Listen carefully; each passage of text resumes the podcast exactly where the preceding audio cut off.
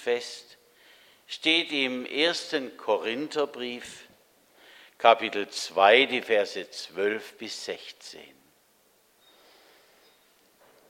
Paulus schreibt hier, wir aber haben nicht empfangen den Geist der Welt, sondern den Geist aus Gott, damit wir wissen, was uns von Gott geschenkt ist. Und davon reden wir auch, nicht mit Worten, welche menschliche Weisheit lehren kann, sondern mit Worten, die der Geist lehrt und deuten geistliche Dinge für geistliche Menschen. Der natürliche Mensch aber nimmt nicht an, was vom Geist Gottes ist. Es ist ihm eine Torheit. Und er kann es nicht erkennen, denn es muss geistlich beurteilt werden. Der geistliche Mensch aber beurteilt alles, und wird doch selber von niemandem beurteilt. Denn wer hat des Herrn Sinn erkannt oder wer will ihn unterweisen? Wir aber haben Christi Sinn.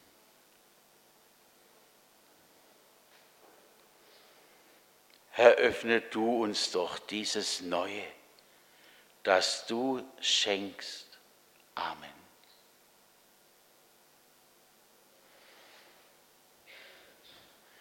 der Geist Gottes. An Pfingsten kam er wie Zungen zerteilt von Feuer.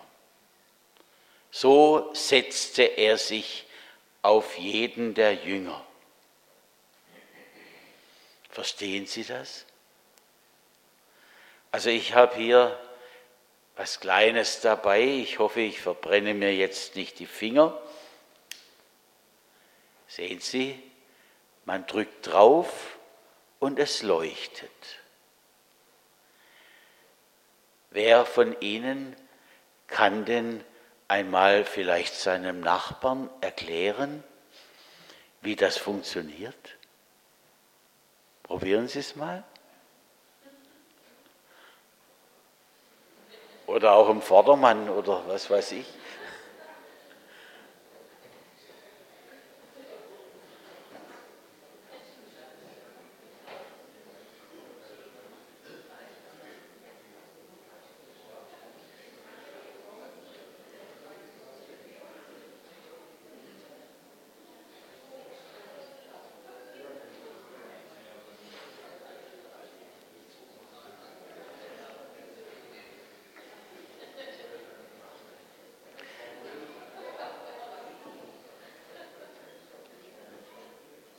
Also wenn ich mich gerade so unter Ihnen umgeschaut habe, habe ich vor allem Männer gesehen, die es den Frauen erklärt haben.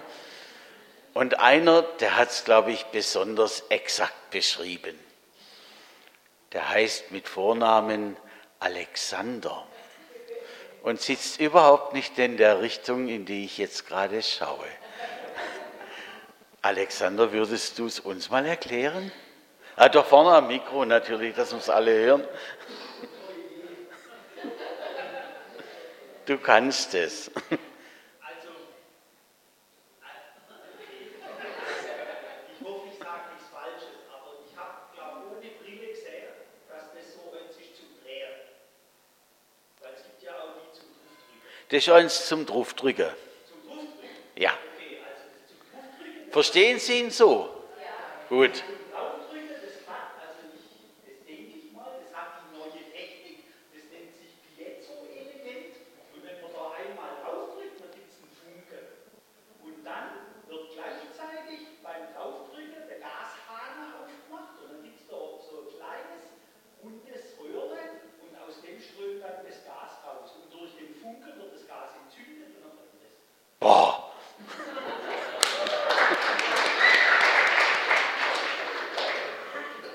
Hätten Sie das alles gewusst? Ist doch blöd, wenn immer nur einer redet, wo Sie so viel wissen. Also jedenfalls, so scheint es zu funktionieren und Das Ergebnis sehe ich auch, gell? Ja. Ich habe also drückt.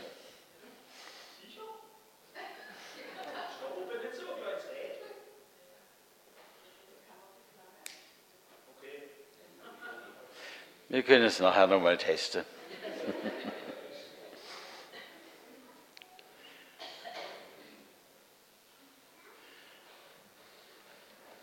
Also, er hat vom Rädle gesprochen, er hat von Drücken gesprochen, von einem Funken, von Feuer, das da herauskommt.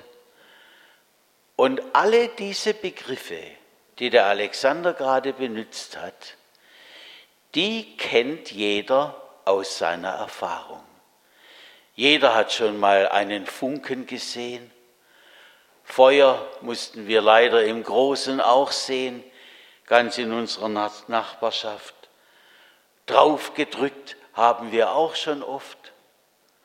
Und wenn sich da was dreht, dann wissen wir auch, wie das aussieht. Und warum wissen wir es? Weil das unsere Erfahrung uns lehrt. Stimmt's? Weil wir das schon x-mal so erlebt haben. Und so kann man an, anhand von Beispielen, die jeder irgendwann erlebt hat, dem anderen deutlich machen, wie das jetzt funktioniert und zu verstehen ist. Wie haben wir denn unsere Erfahrungen gemacht? Als Kind, da habe ich irgendwann etwas gegriffen. Und dann, wenn ich die Finger aufgemacht habe, oh, ist kaputt. Mist. Kann ich schon morgen nicht mehr bringen. Also, jedenfalls, ich habe gemerkt, alles, was ich da loslasse, fällt runter? Ist es schwerer? Fällt es schneller? Ist es nicht so ganz gut zusammengebaut? Dann kann es auch kaputt gehen und die Eltern, die haben dann bald auch mit mir geschimpft, wenn ich das gemacht habe. Alles, was ich loslasse, fällt runter. Stimmt das? Begeben wir uns mal in Gedanken in eine Raumsonde. Da kann es sein, dass uns die Wurst entgegenfliegt und fällt nicht runter. Und seit Menschen diese Erfahrung gemacht haben, seitdem wissen sie, es geht auch anders. Gegen unsere Vernunft und Erfahrung längst bevor es Raumsonden gab, sagt uns Paulus. Mit dem Heiligen Geist verhält es sich ganz anders, als wir es je erfahren haben. Er spricht von einem Geist der Welt. Und bei diesem Geist der Welt, da geht es immer nach unten. Hass erzeugt Gegenhass. Gewalt erzeugt wieder Gewalt. Und da kann ein Stadionsprecher sich den Mund fusselig reden, die Pyrotechniker machen weiter. Immer nicht weniger, sondern immer mehr, immer gefährdender. Gefahr ruft Angst hervor. Angst aber erzeugt oft unkontrolliertes Handeln oder Lähmung. Und da sind wir nun ganz genau bei den Jüngern. Die mussten Angst haben. Mit dem Geist der Welt mussten sie das, nämlich dass man an ihnen genauso handeln würde wie an Jesus am Karfreitag. Das ist der Geist der Welt, der die Angst hervorruft und ich denke, sie haben sich eingeschlossen und womöglich Klopfzeichen gebraucht, damit niemand Fremdes hereinkommt zu ihnen. Und dann kommt dieses, was alle Erfahrung sprengt, dieses ganz andere. Paulus sagt später, wir haben nicht erfahren und empfangen den Geist der Welt, sondern den Geist aus Gott. Das ist der ganz andere. Und was dann geschehen kann, wenn einer diesen Geist aus Gott empfängt, das haben wir neulich Eltern erzählt.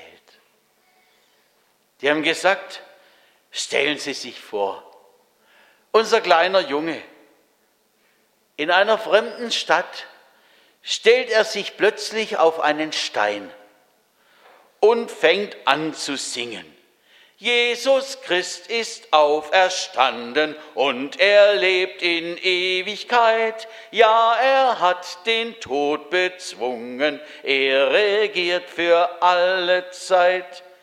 Dieser kleine Kerl stellt sich da auf den Stein. Ja, ich musste unwillkürlich an Petrus denken, der sich, als der Geist Gottes kam, auf irgendeine Erhöhung gestellt hat und so viele Menschen hörten. Vorhin habe ich gedacht, ist das Mikro überhaupt an? Die hatten damals gar keines. Aber es mussten mindestens 3000 Menschen gewesen sein, wenn nicht noch mehr. Denn 3000 Menschen gingen diese Worte durchs Herz. Aber erst einmal hat Petrus Mut bekommen.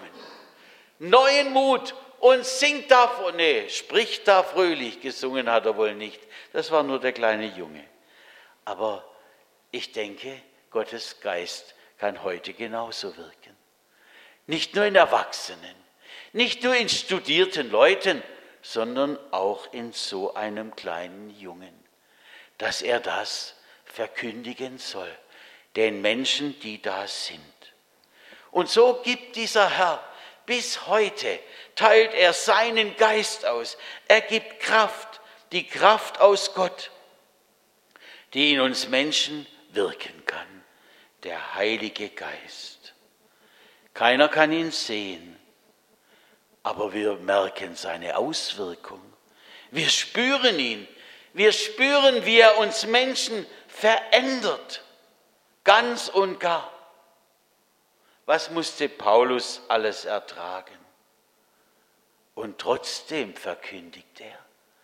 Und geht einfach durch. Ich glaube, er wurde mehrmals gesteinigt und ist dann aber doch nicht tot gewesen. Und er geht weiter und verkündigt. Was mussten entschiedene Christen in der DDR alles ertragen? Es war vor zwei Wochen, da schilderte mir eine inzwischen alte Frau, Ach, wie gerne hätte ich studiert damals. Ich habe mein Abitur gemacht und dann kam so ein Brief von einem Lehrer der Schule. Leistungsmäßig würde das mit dem Studium ja gehen, aber sie verhalten sich nicht der Gemeinschaft unter dem Sozialismus gemäß. So kann kein Studium zugelassen werden. Und sie durfte nie studieren. Widerstand gegen diesen anderen Geist, gegen den Geist Gottes, das ist tatsächlich nicht mehr gemäß dem, was alle tun. Und viele Viele haben sich dann angepasst, lieber, weil wir Menschen schwach sind. Ich auch. Ich wüsste nicht, wie ich mich dort verhalten hätte. Aus unserer Kraft, das gilt, sind wir ganz schnell am Ende. Aber Gott gibt seinen Jüngern an Pfingsten nicht nur so einen kleinen äußerlichen Touch. Nein, Gott verändert alles. Und er verändert viele Menschen von Grund auf, im Herzen, durch das Herz hindurch, an diesem Tag Pfingsten. Und das Schöne, wie gesagt, ist, Pfingsten ist nicht nur eine bestaunenswerte Sache, die heute längst Himmelfahrt wurde, zu Vatertag umfunktioniert, der Reformationstag bei vielen zu Halloween. Ich finde das schlimm übrigens, dass man die christlichen Feiertage, wo wir dem nachgehen, was aus dem Glauben geschehen ist, dass man die jetzt einfach umbenennt, umfunktioniert. Buß- und Betag, man radiert ihn weg. Aber Pfingsten, das ist nicht nur eine bestaunenswerte Sache. Ich freue mich, dass der Geist Gottes heute noch Menschen erfasst, erleuchtet und verändern kann. Wir haben mal in der Schule versucht, ein Symbol für Pfingsten zu finden, das sich verbreiten würde, so wie die Kerze in der Adventszeit. Und da sind die Viertklässler darauf gekommen, einen Geburtstagskuchen zu machen. Geburtstag der Gemeinde Jesu Christi. Da muss einer kein Pfarrer sein, um zu verkündigen. Wenn die Freude des Herrn, der Geist des Herrn uns erfasst, da können wir die Hand zur Vergebung reichen. Da springt dieser Funke über und wird zu einem brennenden Feuer auf ganz andere Weise als an diesem kleinen Feuerzeug, das inzwischen längst kaputt ist. Da kriegen wir seine Liebe geschenkt. Da kriegen wir eine ganz neue Klarheit, die vielleicht andere oder ganz sicher andere nicht verstehen. Aber der Geist, der weht und er weht, wo er will. Gott schenke uns ein neues Pfingsten an vielen Orten und dass der Glaube wieder wachse und die Gemeinde neu auflebe. Darum sagt Paulus schließlich, wir aber haben Christi Sinn. Amen.